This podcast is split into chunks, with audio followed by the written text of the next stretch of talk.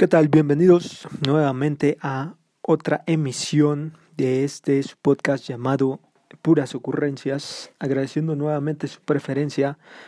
pues por estar escuchando todo este pues soliloquio que esperemos sea de su agrado, de su interés y pues gracias por contar con su presencia. Eh, antes que nada, esperando que se encuentren muy bien y si no, pues échenle ganas, todo va a estar bien. y eh, bueno, quería comentar acerca, pues ya adentrándonos a la primavera, ahora sí a lo que, lo que es la estación en su apogeo. Y obviamente pues a toda esta parte de que las vacaciones de prima de Semana Santa, que el cambio de horario, digo, eh, no sé qué tanto se acomoden o asimilen al cambio de horario. Pero digo, a mí la verdad es que sí me agrada un poco más este, este horario ficticio que inventamos, entre comillas, para ahorrar luz eléctrica, cerrando las comillas. Mm, porque siento como que el día te dura un poco más, es decir, a las 8 de la noche todavía hay un sol que parece de las 3 de la tarde, bueno, más o menos a distinción de, por ejemplo, cuando cambia al, al normal, que a las seis de ay, perdón, a las de la tarde, sí, seis de la tarde, pues ya aparece la, pues sí, ya está en tinieblas por completo, ¿no? Entonces, pues sí, siento como que te alcanza más el horario, es decir, pues hacer cosas antes de que pues caiga la penumbra, ¿no? Y bueno, en este caso pues todavía estamos con esto de, de que pues no es conveniente reunirse, ¿verdad? Y aglomerarse en, en multitud, así que pues no sea usted un covidiota y pues eh, acate las normatividades de, del sector salud, ¿no? Eh, bueno, pasando ya a materia después de, este corto análisis que siempre hacemos, es, es como los Simpson, ¿no? Que siempre empezaban con una historia y terminaban con, con otra que pues era la, la principal, ¿no? La chida. Eh, bueno, el tema del día de hoy es el renacimiento, así es. Eh, este tema, la verdad es que a mí me agrada bastante este, ¿cómo decirlo? Este ciclo de la historia de la humanidad, de la historia universal. El Renacimiento, pues fue la época que comprendió el fin de la Edad Media o el oscurantismo.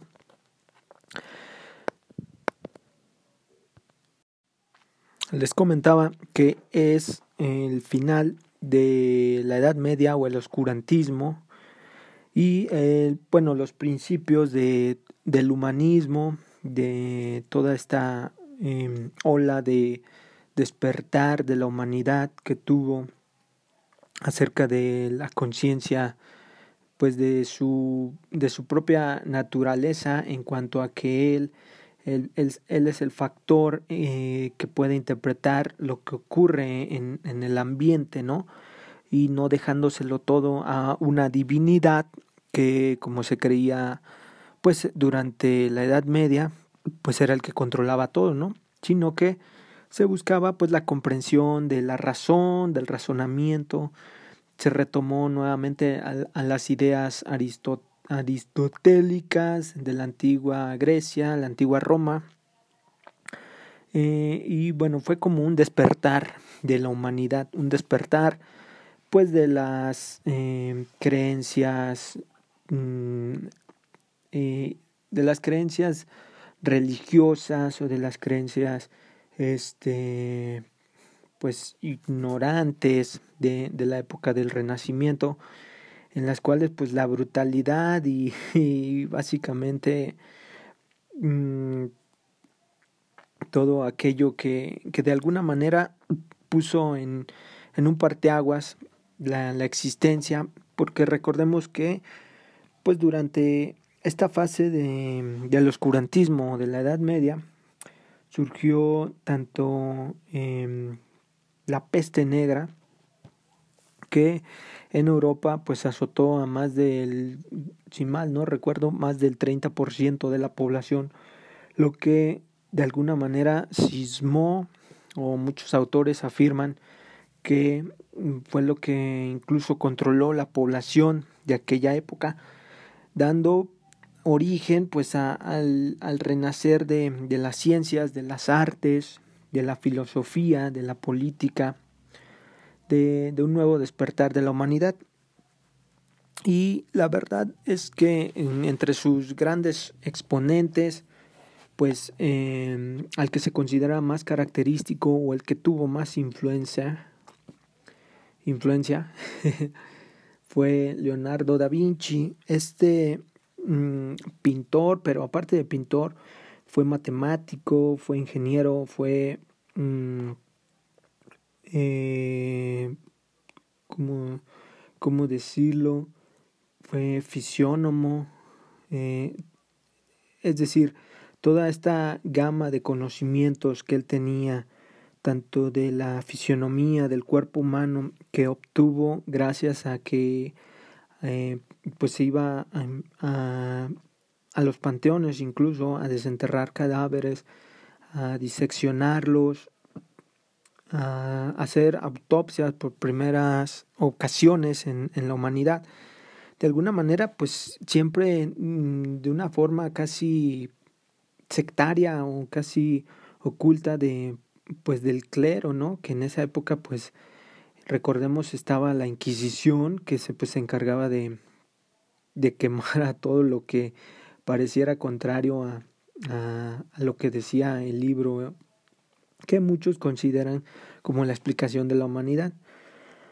Pero bueno, eh, retomando lo de Leonardo, gracias a toda esta gama de conocimientos en matemáticas, en,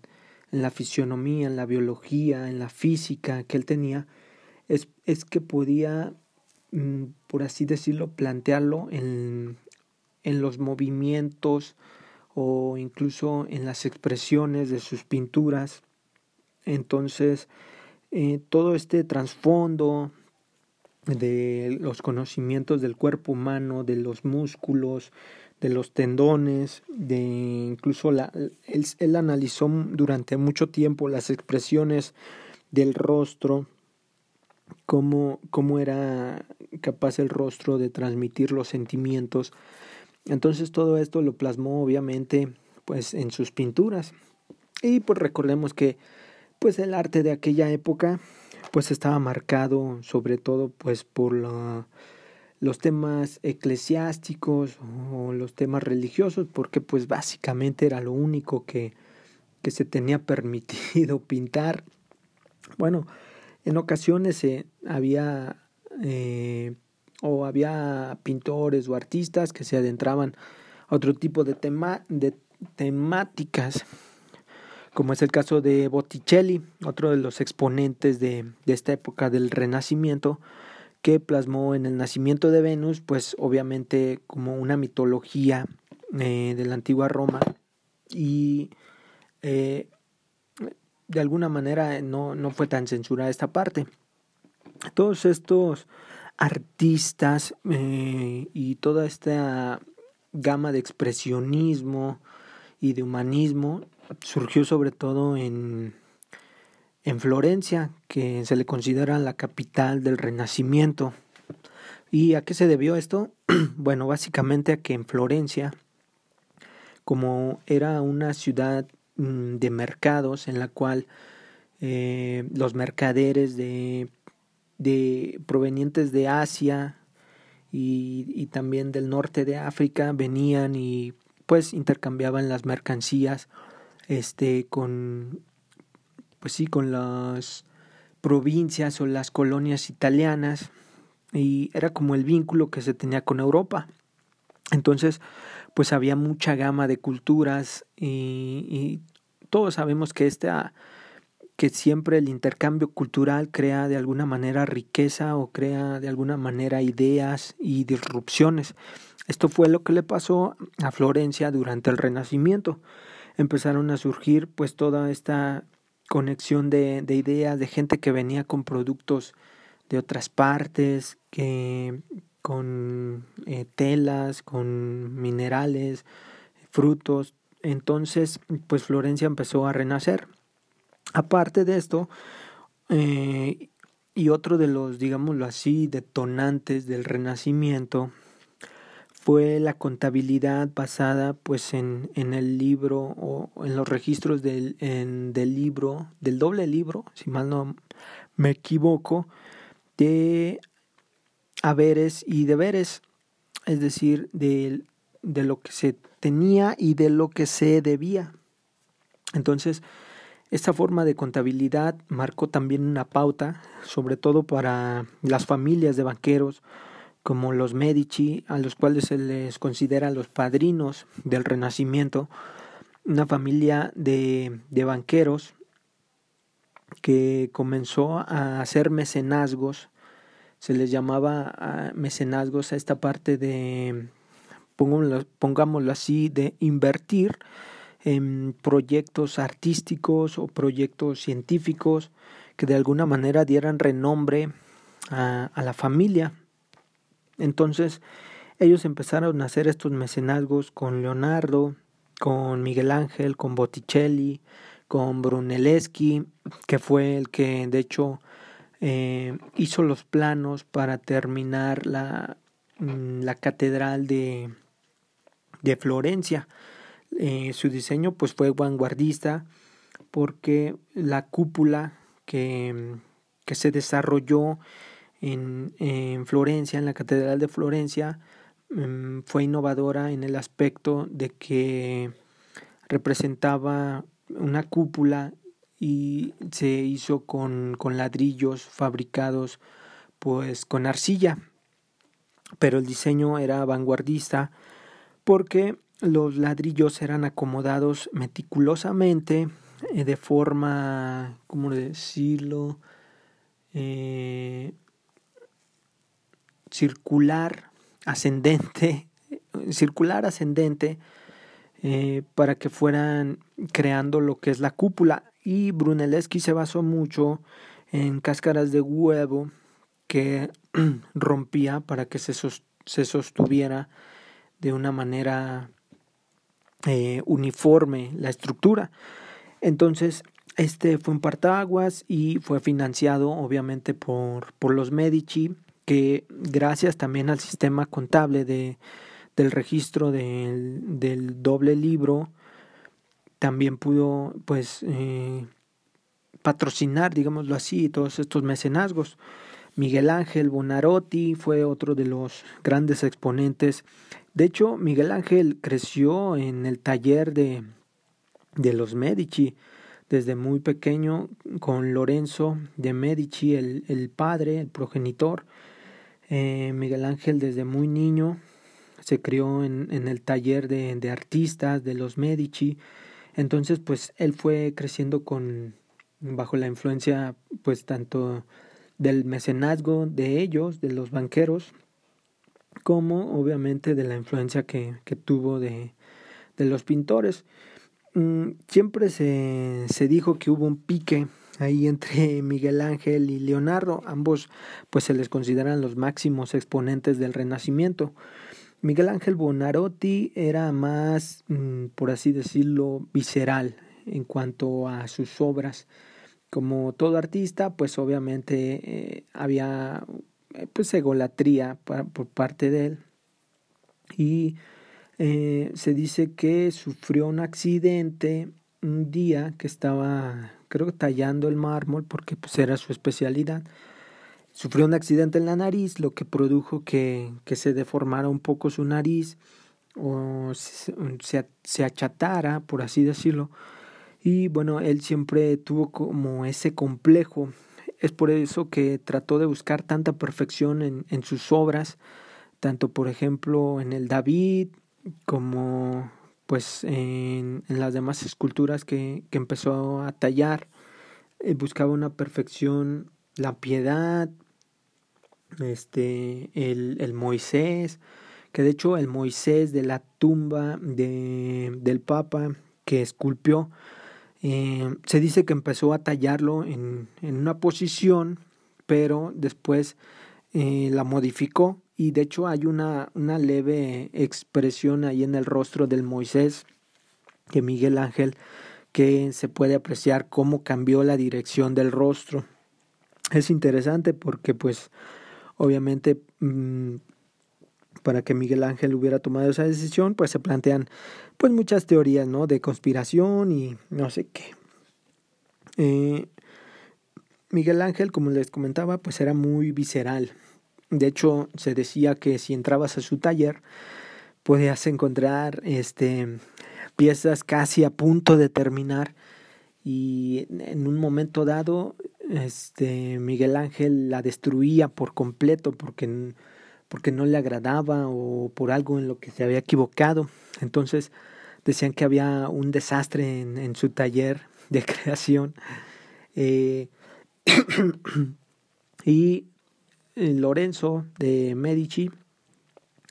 no sé si era Lorenzo o Federico, eh, comentaban acerca, pues obviamente Miguel Ángel como un artista, pues era muy excéntrico, muy visceral. Y comentando en una cena, eh, pues mm, comentaban los Medici que pues, a, ellos no, le, no les importaban porque sabían que Miguel Ángel era una buena persona y era su amigo y sobre todo sabían que su obra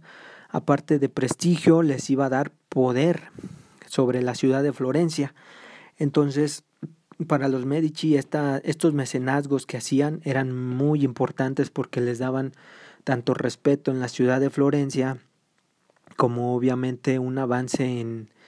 en esta parte de, del progreso de la humanidad.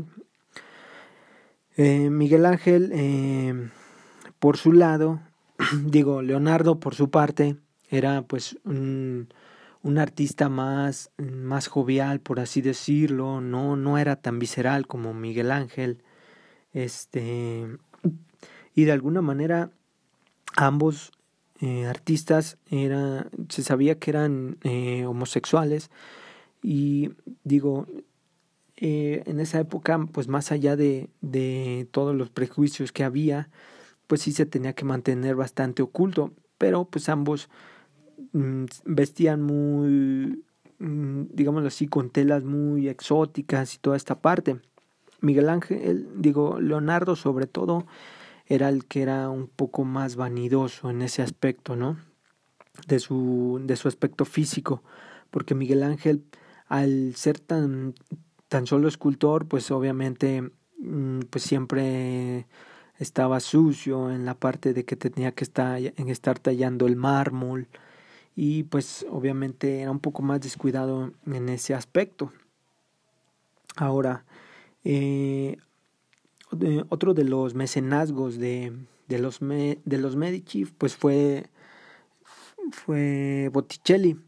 Botticelli, bueno, el, pintor de El nacimiento de Venus y también fue escultor de, de, de varias obras. Se decía que tenía la capacidad obviamente de pues de intercalar con los con lo con los Medici. Otro de los mecenazgos de ellos fue si mal no me equivoco eh, Copérnico y Copérnico eh, hizo un descubrimiento de una constelación a la cual incluso nombró con con eh, el triunvirato de la familia de, de los Medici, es decir, estaba Lorenzo, después estaba su hijo Federico y mm, otro de, de, sus, de sus hijos que hacían el triunvirato que denominó a la constelación de, que hizo Copérnico, lo cual fue muy, muy interesante. Copérnico, por su parte, pues obviamente otro exponente, ahora desde el lado de la astronomía, hizo grandes avances, pues que le costaron caro ante, pues obviamente la Iglesia, la Santa Inquisición. Él afirmaba pues que la Tierra en realidad no era el centro del universo, sino que sino que obviamente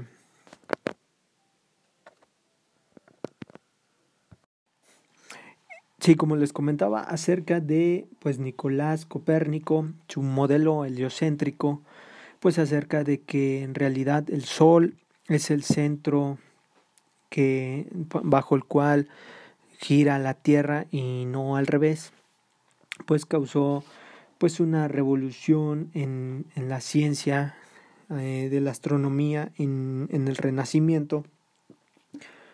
lo cual, bueno, obviamente causó eh, problemas con, con, la iglesia, la cual pues seguía afirmando todo lo contrario, ¿no? Esto pues trajo pues una ola de cambios. Retomando por ejemplo lo de Leonardo da Vinci, al que se le considera pues el máximo exponente de, del renacimiento, muchos autores afirman que es injusto que únicamente se le reconozca como un pintor cuando incluso eh, los manuscritos que había en sus cuadernillos y todas estas, estas anotaciones que él dejaba, tanto de planos, de invenciones, de, de ingenierías que él hizo, son incluso más relevantes que, que sus obras. Es decir, son testimonios de las primeras explicaciones de la humanidad para hacer invenciones eh, matemáticas y todos estos cálculos que él hacía de muchas máquinas que incluso él intentó realizar para, para volar y toda esta parte. Creo que uno de esos cuadernillos fue subastado y fue el magnate eh, Bill Gates el que adquirió precisamente uno de los cuadernillos de Leonardo, mm, pues de alguna manera para tratar de mm, naufragar en, en ese mar de ideas ¿no? que tenía Leonardo da Vinci. Digo, siendo el hombre más, más rico del mundo, de alguna manera Bill Gates, pues eh, digámoslo así, se sube a, los hombros de gigantes como, como Copérnico. Entonces, pues fue muy... Copérnico, perdón, de Da Vinci. Entonces, eh, los autores afirman que es injusto que únicamente se le reconozca como pintor cuando pues todos sus manuscritos son testimonio de toda esta imaginación que, que él tenía. Y digo, en la biografía de Da Vinci te das cuenta de, de su sentido de ver las cosas, de preguntarse cosas que a lo mejor las personas comunes no, no nos preguntamos, como es el caso de por qué o cuánto mide la lengua del pájaro carpintero, cosa que jamás atravesaría nuestra mente, pero por ejemplo para la curiosidad de Da Vinci era algo que lo impulsaba a investigar acerca incluso de la anatomía de los pájaros carpinteros y hacerse preguntar que su lengua, la lengua del pájaro, era capaz de cubrir el cerebro de, del pájaro para generar como un tipo casco que durante el picoteo contra la madera pues obviamente no, no se dañara. Entonces todas estas preguntas que se hacía de la naturaleza, eh, recordemos que por ejemplo incluso el, el hombre de... Permítame, ese plano en el cual se ve un hombre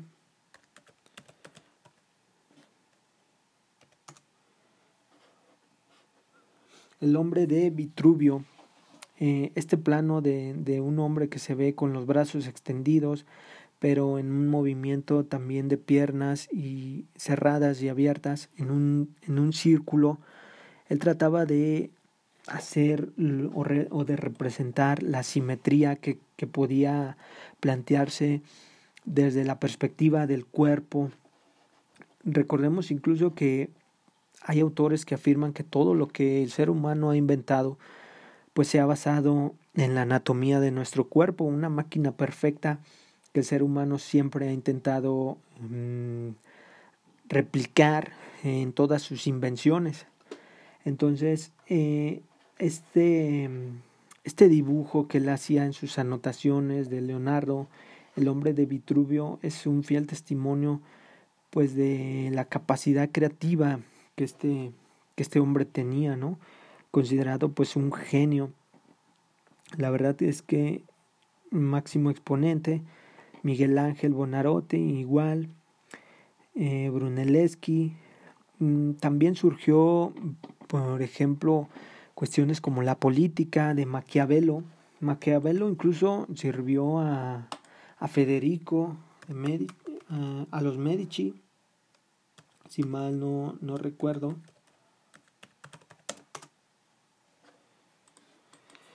Que fue el que de alguna manera lo inspiró a escribir su, su gran obra del príncipe, basado obviamente pues en todas las tácticas de, de los grandes líderes que utilizan, tácticas pues controvertidas, la verdad, por su por su mala hazaña y por lo que quieran denominarlo, pero que de alguna manera para, para la Realpolitik siguen muy vigentes. Entonces, eh, él sufrió, de hecho, el exilio. Eh, eh, al regreso de los Medici, Maquiavelo, quien había mantenido esperanzas de retener su puesto bajo el mandato de los nuevos amos de Florencia, fue despedido por decreto el 7 de noviembre de 1512 Creo que entonces él le servía a, los Esforza. Fue apresado y torturado y eh, al pertenecer a una conspiración contra los Medici, junto con su amigo Giovanni Battiani y 20 personas. Entonces, pues este fue otro de los grandes exponentes durante el Renacimiento, ahora desde la parte de las ciencias políticas, al plasmar en el príncipe pues toda la ola de, de principios para gobernar eh, que de alguna manera son controversiales, lo vuelvo a repetir, el hecho de es mejor ser temido que amado, eh, el fin justifica los medios y toda esta filosofía, pues de alguna manera crean mm, monstruos en la política que pueden llegar a ser peligrosos. De hecho, era el, el libro favorito de, de Mussolini, si mal no recuerdo, el dictador fascista italiano. Entonces, pues podemos darnos cuenta de que puede usarse obviamente para sobrevivir en ese mundo pero si se llega a un extremo pues puede crear monstruos no de la política. Entonces pues Maquiavelo fue otro de los de los grandes eh, exponentes eh, una anécdota curiosa que me pareció de Leonardo da Vinci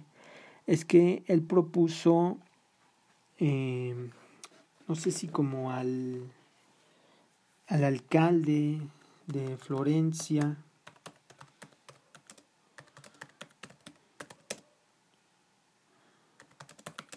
o fue al, al alcalde de Milán,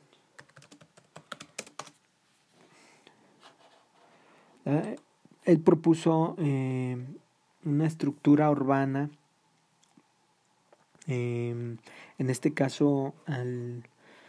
no quisiera decir alcalde porque no sé si se basaba en alcaldías, pero eh, presentó sus planos en los cuales planteaba la idea de estructurar calles más amplias, pavimentarlas incluso, pavimentarlas obviamente no con el pavimento que hoy conocemos, sino con tabiques, pero pavimentarlas permitiría que tanto la tierra no contaminara los alimentos y no se propagara la peste como, como era lo que estaba ocurriendo. También planteó un sistema de alcantarillado pues muy estructurado que permitía pues eh, hacer que los desechos transitaran por debajo de la tierra el sistema de cloacas en las cuales planteaba desniveles en, en las calles para hacer que, que el agua de lluvia no se estancara, sino que fluyera a través de los sistemas de cloacas. Todas estas propuestas que él hizo ah, a la ciudad de Milán, si no me equivoco, pues fueron rechazadas. Hacer las calles más grandes para que la gente no, no, se, no se agrupara o no se aglutinara en grandes multitudes, lo que provocaba que obviamente se contagiaran de, de la peste. Todas estas propuestas que él hacía y que eran realmente factibles fueron rechazadas por, por el alcalde o por el, la persona encargada de la ciudad de Milán porque obviamente planteaban presupuestos pues, pues altos y obviamente pues sabemos que siempre ha habido corrupción en esas esferas gubernamentales y pues no quiso invertir, cosa que siguió repercutiendo en que hubiera más muertos a causa de pues de la peste. Ahora, retomando esta parte de la peste negra, que fue un factor mm, principal, obviamente, para que terminara el, el oscurantismo de la Edad Media y comenzara el Renacimiento, pues obviamente esta enfermedad empezó a surgir, si mal no recuerdo, de acuerdo a mis conocimientos de documentales y libros, en Mongolia, en la parte eh, norte de China, los ejércitos mongoles eh, empezaron a contaminarse con esta, con esta enfermedad que obviamente eh, se transmitía a través de la pulga de las ratas, pero que obviamente ellos por su ignorancia pues no, no comprendían por cómo es que se transmitían. El hecho es que una de las claves que hizo que esto se propagara es que los ejércitos mongoles empezaron a utilizar los cadáveres de las personas muertas bajo esta enfermedad como, digámoslo así, como bombas de bombas virales contra las ciudades o territorios enemigos. Los ponían en catapultas y les lanzaban los cuerpos infectados de, de la peste negra, lo cual hizo que se propagara aún más hasta llegar obviamente a Europa y a, a, a Florencia, que era un, una ciudad de, de mercados, mercantil. Entonces, pues obviamente el oscurantismo eh, de aquella época, de la Edad Media, pues los hizo em, poner toda su fe a que era un castigo eh, divino y que este era el fin de los tiempos, porque obviamente la enfermedad era contagiosa, la gente moría eh, a pocos días de contraerla, los bubones que se producían en, en el cuerpo, que eran estas, estas ronchas negráceas, eh, purulentas, que surgían sobre todo debajo de las axilas y en las ingles, pues provocaban que la gente pues estuviera aterrada por su incomprensión, no sabían que la higiene era un factor eh, primordial que estaba provocando esto. Las grandes ciudades de europeas pues estaban atirborradas de, de ratas. Una de las cuestiones que provocó esto fue que el Papa, no recuerdo qué Papa fue, mandó matar a todos los gatos porque consideraba que eran diabólicos, lo cual hizo que la población de ratas pues se propagara aún más porque de alguna manera eran enemigos naturales de, de estos roedores. Gregorio, Gregorio IX, noveno, eh, fue Roma 22 de agosto de 1241. Este güey hizo que mataran a, mucha a, gran cantidad de, de, felinos, con lo cual se propagaron las ratas en, en los mercados, no había higiene, la pulga de, de este roedor era la que transmitía la peste. Y entonces la ignorancia de la gente pues hizo que se, que se refugiaran en la iglesia. De hecho se iban a las iglesias en, en grandes cantidades de personas y se refugiaban, lo cual era totalmente un error porque hizo que la enfermedad se propagara aún más rápido y que fuera incluso más eh, mortal porque obviamente empezó adquirir variaciones en el ser humano. Ustedes saben que toda enfermedad va mutando de acuerdo al genoma. Y pues surgieron estos grupos de flageladores, ¿no? Por así decirlo, que para eximir los pecados empezaron a, a torturarse y azotarse y que iban incluso de ciudad en ciudad o de pueblo en pueblo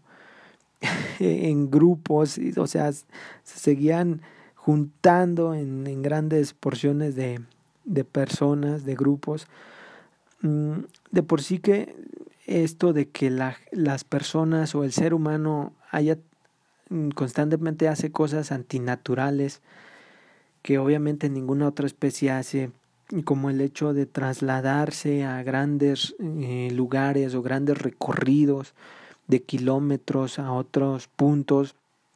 hace que obviamente eh, propague eh, tanto biológicos como microorganismos que no son, por así decirlo, acordes a las regiones a las cuales se traslada. Ninguna otra especie del mundo recorre millones de kilómetros, a excepción de, digámoslo, las parvadas de, de aves que lo hacen cuando migran de una estación a otra, pero de alguna manera es, eh, es un fenómeno que no, no repercute o que lo hacen instintivamente por la cuestión del clima, del calor pero en el caso del ser humano es, es la única especie que se, se traslada millones de kilómetros hacia otros puntos, algo que, admitámoslo, es, es antinatura, cosa que ha propagado, pues obviamente, pues muchas cosas, ¿no? Ya no hablemos de eso, pero eh, muchos autores dicen que el infierno que se vivió de de la peste durante la Edad Media, obviamente hubo escritores como Dante Alighieri, que escribió su obra de la Divina Comedia, en la cual esta epifanía que él tiene acerca de, del infierno, del purgatorio y del paraíso, pues la plasma con, con una veracidad mm, poética muy viva. Eh, en él pues narra su pasaje, la verdad es una obra muy buena, se la recomiendo, su pasaje por estos tres niveles, el infierno, el purgatorio y el paraíso. El infierno obviamente es, es, es un shock, es, es, para esa época era, era como una fotografía viva de lo peor que podía Mm, llegar a, a, obtenerse después de la muerte. Obviamente la iglesia aprovechó este, este escrito de Dante para atemorizar aún más a, a sus creyentes. Pero obviamente eh, la gente incluso pensaba que ya estaba en el propio infierno con, con la enfermedad. Y Dante plasma muy bien, acompañado de Virgilio, el poeta romano, su maestro, él es el que le va eh, explicando cada círculo hasta llegar obviamente eh, a lo más profundo del infierno donde está Satanás. Y a, diferencia de mm, la idea que siempre nos plantean en caricaturas, en películas, de que el infierno es, es fuego y es lava y es ardiente, Dante lo plasma como el lugar más helado, más congelado, donde precisamente está el corazón frío del ser más oscuro. Entonces es un lugar eh, de tinieblas, de oscuridad total. Eh, o sea, no, no es acá el típico eh, infierno con llamas y todo lo que se plantea. No, no, no. Al contrario, es, es un lugar incluso donde los que penan están totalmente congelados. Y pues Satanás es planteado como, como un monstruo de, de tres cabezas, en la cual cada cabeza devora a un hombre y, y todas están llorando porque obviamente la infelicidad que contiene pues este, este ser es total, ¿no? Y de ahí pues pasa al purgatorio en el cual te explica al igual que los siete pecados capitales o los siete círculos en los que va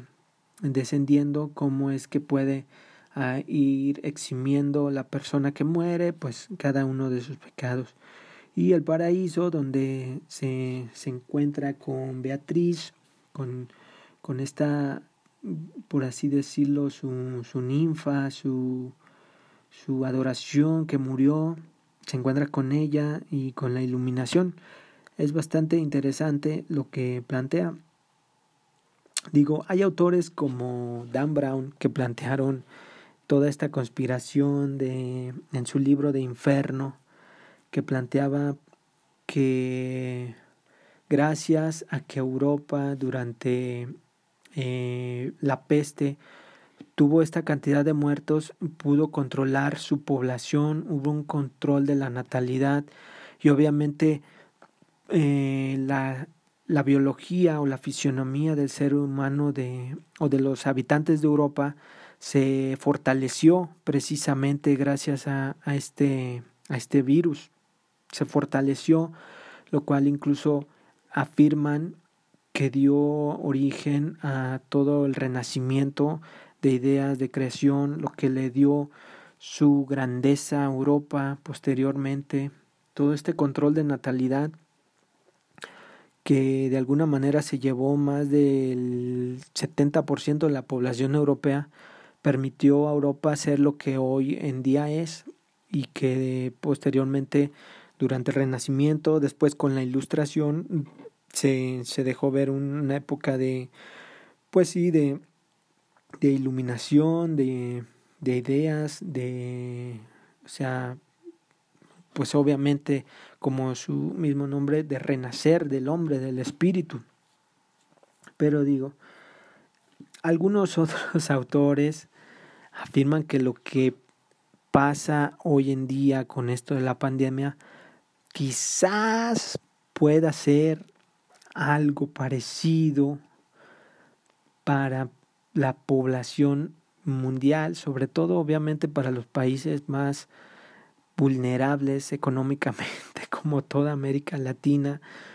que digo, obviamente países como Brasil,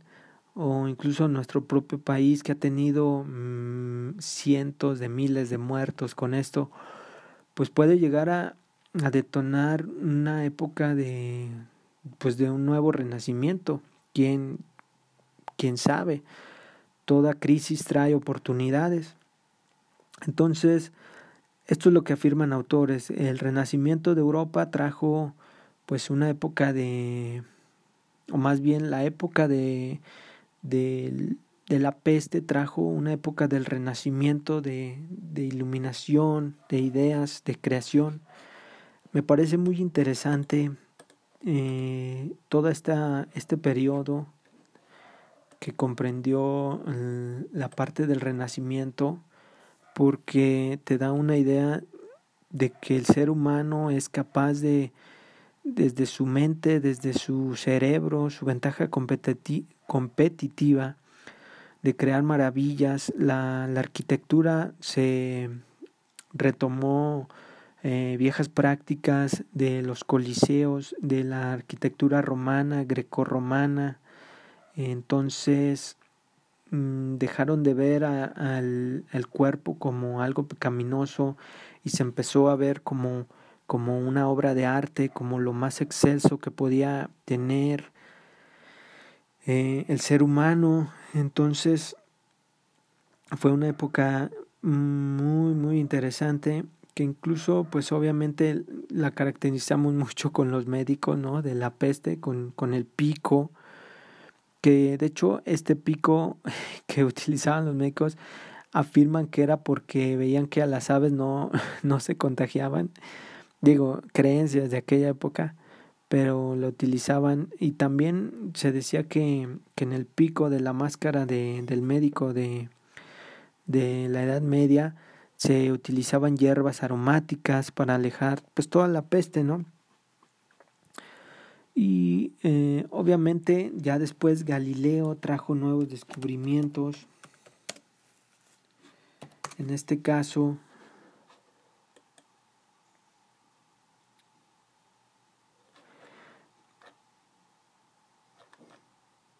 En este caso, pues los descubrimientos que, que más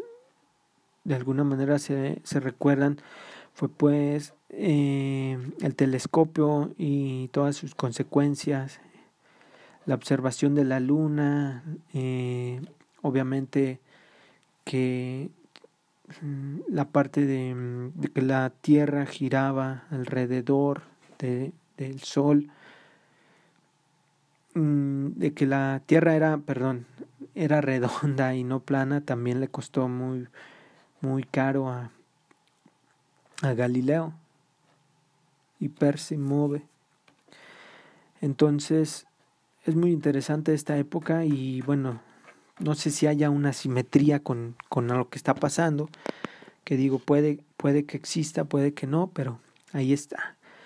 Y bueno, creo que es todo por el día de hoy. Espero haber abarcado lo que tenía por comentar. Espero que les haya gustado, que les haya parecido interesantes. Hay, hay muchas cosas que, existieron durante esa época. También la posteriormente pues llegó la ilustración, los grandes exponentes como Darwin, como Newton, pues se basaron en todos los descubrimientos de, del Renacimiento. Eh, la literatura,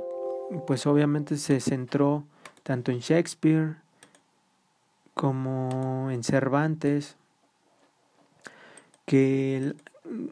aquí hay que hacer un paréntesis bastante interesante, la parte de que Cervantes haya escrito el Quijote en una prisión, porque cuando él escribió su máxima obra, que fue el Quijote, lo realizó desde la prisión, cosa que te deja ver la grandeza del espíritu del ser humano que a pesar de cualquier circunstancia en la que se encuentre, su, su espíritu de creatividad puede ser mayor y puede crear obras excelsas como, como esta. Entonces, para mí es muy interesante la capacidad del ser humano por, por crear arte, por crear ciencia. Y pues este capítulo de la historia universal lo demuestra, ¿no? Y bueno, es todo por el capítulo de hoy. Esperemos contar con su presencia en la siguiente semana. Y pues si les gustó, si les agradó, pues recomiéndenlo y eh, síganos escuchando como siempre les digo, pásensela chido, llévensela leve, sean empáticos y pues ya tiren buenas vibes, ¿no? Pásensela bien, ahí lo vemos.